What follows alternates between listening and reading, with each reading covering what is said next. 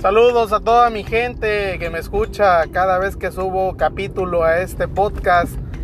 El capítulo de hoy lo quería enlistar el día de ayer, subirlo con motivo de lo que es el nuevo ciclo escolar y este punto de los medios digitales, apoyados también por la televisión, el internet y todo el sistema que estamos manejando ahora para la educación. Amigos, creo que realmente esta ventana se abrió de par en par y la verdad que me siento muy bien de ver cómo las cosas se vinieron. Ahora sí que llegó el plazo, llegó la fecha en la que teníamos que llegar y pues ni modos, ¿no? Atorarle, atorarle a los que somos ya padres de familia o, los que tenemos eh, alguna afinidad con algún profesor ya, sean en, todas las etapas, desde el kinder hasta la universidad o posgrados. Inclusive ahí, a pesar de que se maneja el calendario de diferente manera, porque hay puntos de, de la educación en donde desde la secundaria, si mal no recuerdo, en secundarias, prepas y universidades que manejan un plan de estudio de manera cuatrimestral. Entonces ahí la verdad es que algunos no pararon, no pararon, tuvieron que, adaptarse, meterse a cursos, actualizarse o más que nada introducirse a ese, a ese mundo digital. Y conocemos ya plataformas como Zoom, Google Meet, hasta inclusive Telegram y, demás, demás páginas o, o soportes en donde pues, se podían hacer los famosos webinars y la verdad es que todo esto está siendo muy atractivo y está dando pie a que se formen muchos negocios en relación a todo eso. Entonces sin duda hoy en día es un gran escaparate.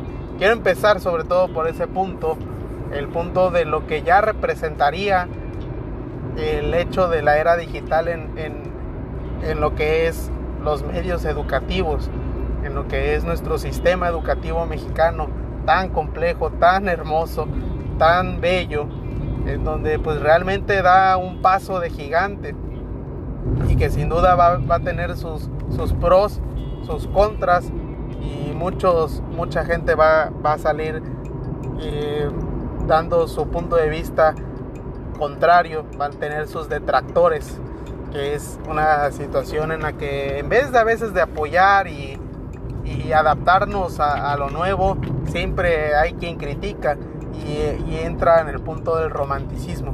La educación es no es para romantizarla. Voy a tomar un poquito de agua. No es para romantizarla, mucho menos. Y sobre todo porque México no ocupa uno de los lugares eh, pues de oro, de, ¿no? De donde no, estamos en un podium en el que estemos también a la vanguardia y a la par educativa. Sin duda nuestros niños luego no, no ven el hecho, no ven atractivo el hecho de ir a la escuela. Tengo una hija de la que no le gusta la escuela, nunca le gustó, no le gusta, ella me lo dijo sinceramente desde antes de que tuviera tres años. Es una niña de guardería, desde los cuarenta y tantos días de nacida estaba ya, eh, ahora sí que en, las aulas. Entonces hubo el momento en que estuvimos platicando también con, con los niños y pues ella no le gusta la escuela. Entonces es fácil, es parte del entendimiento. ¿Qué vas a hacer, no? Hay, hay veces en las que tienes que ver la manera de cómo motivar e incentivar a, tus hijos. En este caso, pues lo único que queda es forjarle una disciplina, forjarle el hecho de que se sienta bien llegando temprano a la escuela, se sienta bien que tú como padre vayas a buscarla temprano, porque eso digamos que la alienta. Al menos eh, tuve que identificar unas cosas en donde la podía alentar. Entonces ella ella se siente bien llegando temprano a la escuela, ser de las primeras en llegar ser de las primeras en irse. ¿Y cómo va en la escuela en calificaciones? Mire mi hermano, ni pregunte. Lo importante es que tiene salud. Pero por ejemplo, ya en el punto de, de ver en qué puede ser buena ella, tengo que, digamos, empezar a meterla en todo lo que es a lo mejor ritmos, eh, música, que, se desenvuelva tocando algún instrumento, que desarrolle alguna habilidad de danza, ya sea folclórica, eh, ballet, etcétera. Cosas ahora sí prácticamente no tanto que sean de niñas, porque puede también que le guste el fútbol, puede que le guste algún deporte, eh, ya sea que, que, requiera alguna pelota o en su defecto atletismo o alguna natación, cualquier cosa, tenis, golf, cualquier cosa que ella en la que se pueda concentrar y disfrutar lo que está haciendo es indispensable siempre a los niños. Mi hija tiene 7 años, entonces si hoy en día empieza a forjar una disciplina en torno a algún deporte o algún arte, hombre, es, va a ser una cosa bárbara cuando crezca. Entonces en ese sentido, considero que tenemos que poner especial atención con nuestros hijos. Hoy, eh, hoy sin duda, con esta parte, mucha gente se va a quitar la venda de los ojos. Mucha gente va a ver que realmente sus hijos no son lo que tenían en mente, lo que suponían, lo que decían, ay no, mi hijo es esto. Porque al final de cuentas, la verdad siempre sale a la luz. y esta parte es puta hermosa porque ahí, ahí las madres que son muy, muy cegadas, muy sobreprotectoras o, en el punto de que hablan muy bien de sus hijos, pues al final de cuentas hasta van a, van a inventar. Ya incluso no van a ver esas excusas, ¿no? Es que la maestra la trae contra mí.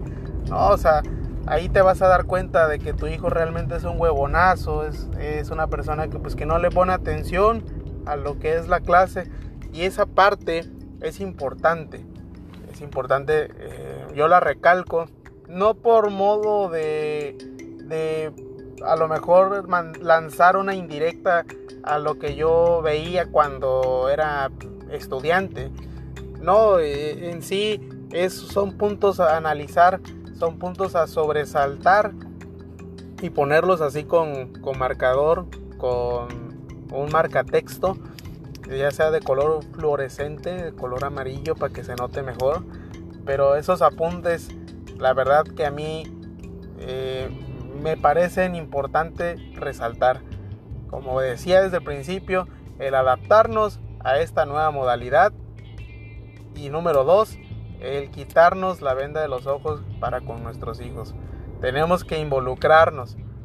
Mucho depende de nosotros lo que nuestros hijos vayan a hacer mucho depende el, de nosotros como padres, el ejemplo y la disciplina, lo que nosotros le, inculquemos desde valores, ¿sí? y que todo incluye valores. Está, hoy en día la sociedad aquí en México está carente de los mismos.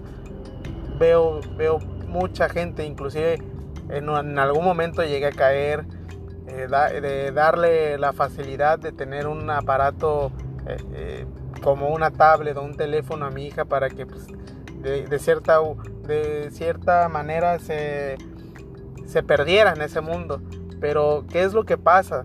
Hay que ponernos en el contexto, hay que poner el contexto, perdón, de que al hacer eso, una, podemos ocasionarle un daño irreversible a la vista.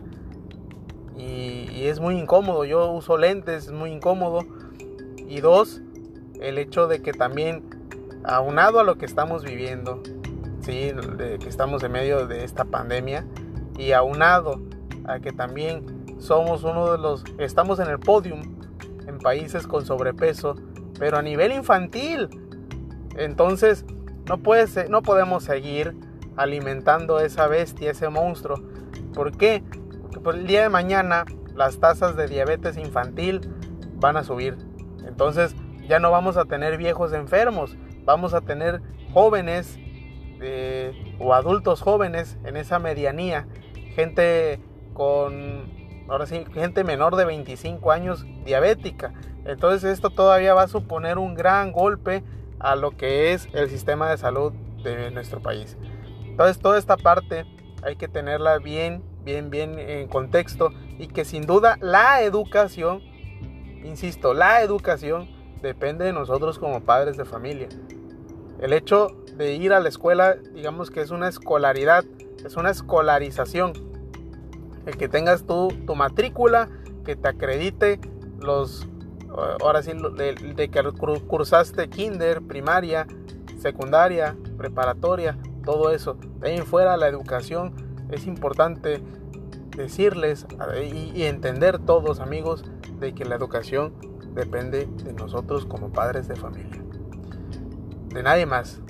Si pues desgraciadamente no tienes apoyo, si eres dama y no tienes el apoyo de, de, tu, de tu pareja, ¿no? Te abandonó, pues desgraciadamente pues vas a tener que, que redoblar el esfuerzo. Y prácticamente yo creo que a pesar de que puedas tener todo el día ocupado en tu trabajo, organizando todo, teniendo todo limpio en tu casa, organizando tus comidas y que trabajes encima, yo creo que te debes de dar mínimo el tiempo de una hora para ver al menos qué color favorito es el de tus hijos. Hasta aquí mi, mi punto de vista. Insisto, voy a ser claro y objetivo. El dar mi punto de vista es simple y sencillamente para iniciar cualquier debate, en cualquier punto, en donde estemos, ya sea en redes sociales o aquí. Pero mi punto de vista no es la verdad absoluta. Cualquier duda, comentario que tengan igual, vamos a platicarlo y podemos llegar al consenso. No es necesario pelearse, ¿sí? Porque este país necesita gente que, que participe y haga y dé sus puntos de vista. ¿Por qué? Porque nos hace mejor como nos hace mejores como sociedad. No es parte de es que eres un pendejo por lo que dices, ese pendejo que se cree. No, es respetable siempre el punto de vista de todos los demás. y como mexicanos que somos, nos gusta ver, por ejemplo, las mesas de análisis de Patti Chapoy y las mesas de análisis de José Ramón Fernández. nos gusta ver cómo este, dan puntos de vista sobre novelas o sobre los famosos y sobre los deportistas, sobre vida de deportistas, sobre los partidos y tanto así que es el éxito en esos dos rubros de que esos programas se transmiten y se repiten y tiene varias, varias horas en donde ya sea en la mañana, en la tarde o en la noche. Entonces amigos, hay que, hay que unirse y hablar realmente de cosas que valgan la pena. Hasta aquí mi plática del día de hoy. Ya me extendí 13 minutos. Cuídense mucho, los quiero a todos.